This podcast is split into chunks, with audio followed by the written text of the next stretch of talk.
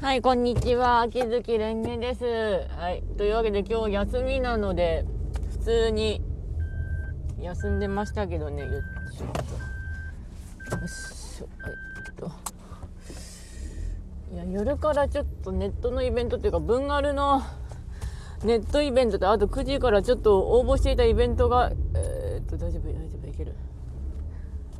し、いけるいける。よし。やるので、あんまり家から出ないようにしている反面ご飯買い出しに今から行くとこです。昨日じゃがいものとわかめの味噌汁作ったのはいいんだけどだいぶ汁気がなくなりましたねじゃがいもによって。うん。今日は昨日はちなみに変な状態で寝ちゃったからなーっていうのがいつも変な状態で寝てるんだけど。あのアリスクローゼットっていうソシャゲしてたんですけどそれであの毎回デイリーやってたら一応手に入る洋服を手に入れたかったけど手に入れられなかったなっていうネーデルプリンスっていうあのチューリップ背景の衣装だったんですけど、うん、ああそういや回してねえやアリアリクロいいや今日はいいや。なんかソシャゲ関連とか休みをグダグダにしちゃうとやることやってるようでやらないようでってなりますからね。うん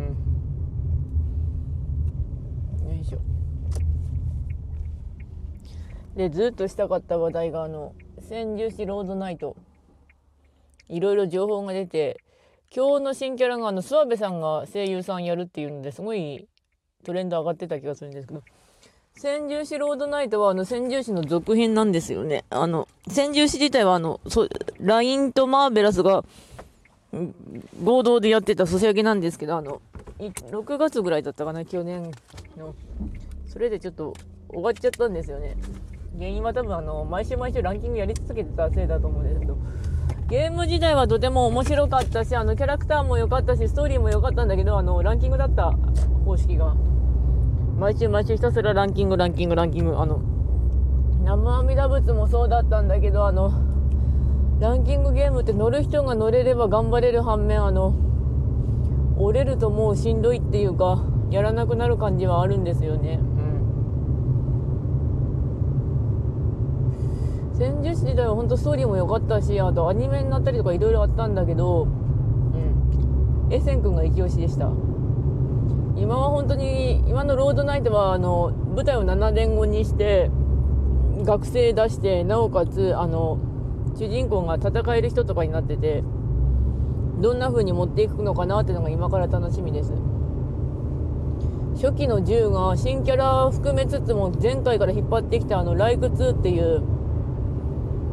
あの敵側のムキムキマッチョな個性的な銃だったんですけどあの今のロードナイトだとあの別個体なのがとてもシャープな感じになっていたのと。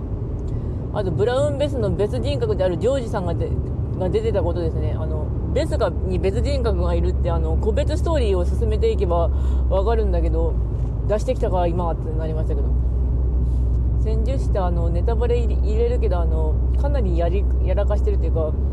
主人公のブラウンベスが二重人格でなおかつあのシャスポーっていう銃がいるんだけどそいつが話の途中であのキャラロスとして新しいキャラがやってくるって感じ。まああとねうん大変だった。千住市の思い出って何かっていうとあの回収入るまでひたすら飴をタップして1個ずつあげなきゃいけなかったとかなんですよね。にせよ千住市ロードナイトは楽しみなんとずっと買い支えしてきた人たちのあのグッズとか買い支えしてきた人のおかげなんでありがとうってなりますけどうちそこまでグッズ買わなかったなあの CD は買ったけどあのグッズがランダム商法ばっかだったんですよね千住市ってあの今大体ランダム商法なんだけどなんかよなんかよく混ぜてくれなかったらみんなキャラが偏っちゃったりして大変らしいですねランダム情報って買う買う時。ちなみにうちはそんな売ってませんっていうか、うん、買わないんだよねランダム商法。その辺は好みの問題です。えー、っとあであと東京南部はそろそろあの帰ってくるあの獅子王がこの買い物終わったらうん迎えようと思います。まず買い物の場所に着かなきゃいけないんだけどね。遠い遠い。とで文豪とアルケミストは島生が島田誠二郎がようやくレベル24ぐらいになってあの薬物を入れまくった回があったということです、20代ちょっと超えたぐらいならあとはもうおいおいで大丈夫だし。あツイステはあと話すっ飛ばしながらなんとかハロウィン第1章は終えてデュースを手に入れました。つかデュースを手に入れないとあのー、パネルミッションが終わらないんですよね。うん。でツイステ自体はあの運営があのあのメインストーリーと他のイベントとかちょっと矛盾するからねということをあらかじめ言ったらしいのであの設定資料集で。二次相談する時とかあじゃあそんな気にしないでおこうぜぐらいでいいのかもしれないんですけど。あれ多分がっちりきっちり組むの大変だと思うんですよね。先住者はそんな矛盾しなかったっていうか他もそんな時間経つぐらいだったんだけどあの学生生活だからねついして、うん、ちなみにツイステで受けたのはあの最初のハロウィンネタバレですが最初の方でゴーストたちがあの学園長名義にしてあのスマホ契約をオンラインでしたことです。吹いたもんあれ。何やってんの？あんたらって感じなんででもゴーストらなんだかんだ言っても優しいんだよな。あのオンボロリオのゴーストたち。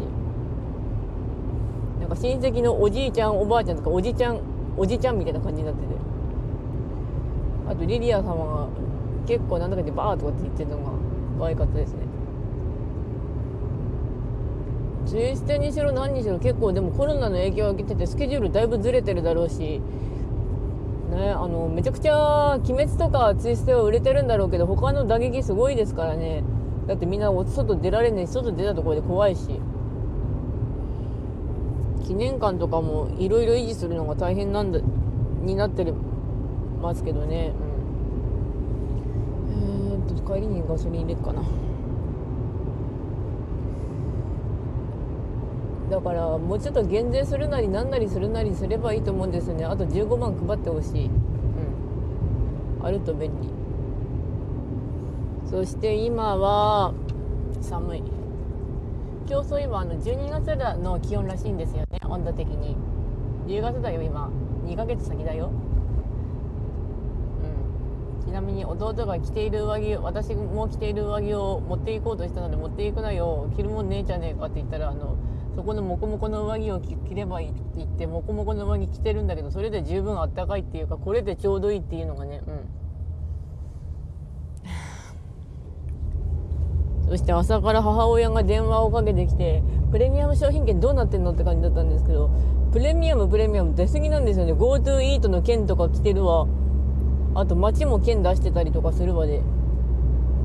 一応半分寝ながらあの説明はしましたけどあの仕事がちょうど接客業でレジなんですけどプレミアム券が怖いななんかものすごくややこしいことになってんだよなあのうん。でも消費量を何が何でも上げておかないと今本当に冷え込んでますからね。あの減税だから仕方がないって縮小傾向にしようとしているんだけどそれはそれであの耐えたらどんどんどんどん縮小していってしまいにはなくなるんじゃないかってレベルなんでねえもうちょっと上げてもいいのよつかあの。給付金あったおかげでうちはちゃんと冷蔵庫買い替えられたしね、うん、でかい家電とか買っちゃうよっていうのはあります。あと変に寝たせいで今は運転してる時に眠いんだけどなんとか頑張ろう、うん。ああと「鬼滅の刃」がむちゃくちゃ映画館でやってるので心配いらねえかなってなるんだけど「鬼滅の刃」はツイッターとかで見たんだけど話の筋自体が分かりやすいから漫画が苦手な人とかもすごいとっつきやすくなったっていうのがあってああそうなのかってなりましたけど、あ、話的にはあの謎の敵に襲われて家族皆殺しにされて妹は鬼になっちゃって俺はそのボスを倒すぜみたいなノリになってそのままみんなで倒しに行くっていう話だから分かりやすいんですけどねあれ。そう言われればそうだなってなりますなんか外来種道の横の外来種がすごいあの黄色いやつ。あのすごい花粉出してややばいらしいあの黄色いやつ。名前は知らない。ちなみに今は結構精神状態が安定してるんで寒いんでうつ状態は入る感じかなとなりますが。よいしょと。うんと後の話題がそうだな。朝寝ながら朝配信聞いていたのでちょっと食ってみたかったやつ食ってみたいんだけど考えてみたらハンバーガー食べに行く予定だからないつもの買い出しで。これか買うだけ買ってみるかなんかね。出かけるだけでも大変なんですよね。20日とか20日とかも一応休み入ってんだけどどうしようかってなってます。眠いし。眠いしか言ってねえな。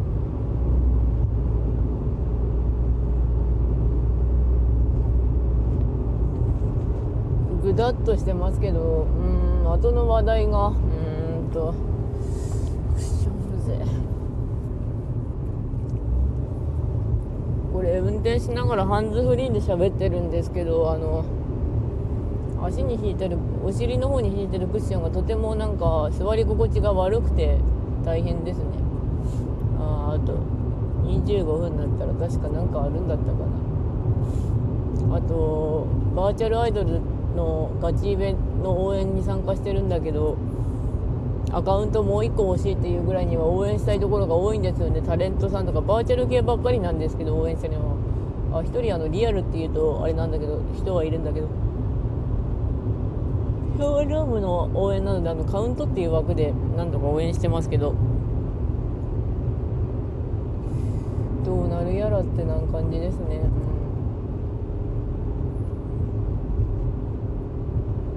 うん。夜のイベントはなんとか楽しみたいなっつうか、うん、スマホ、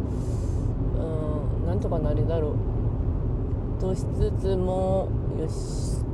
ではそれさてそろそろぐったぐったしてますが終わります。それではご視聴ありがとうございました。それではまた。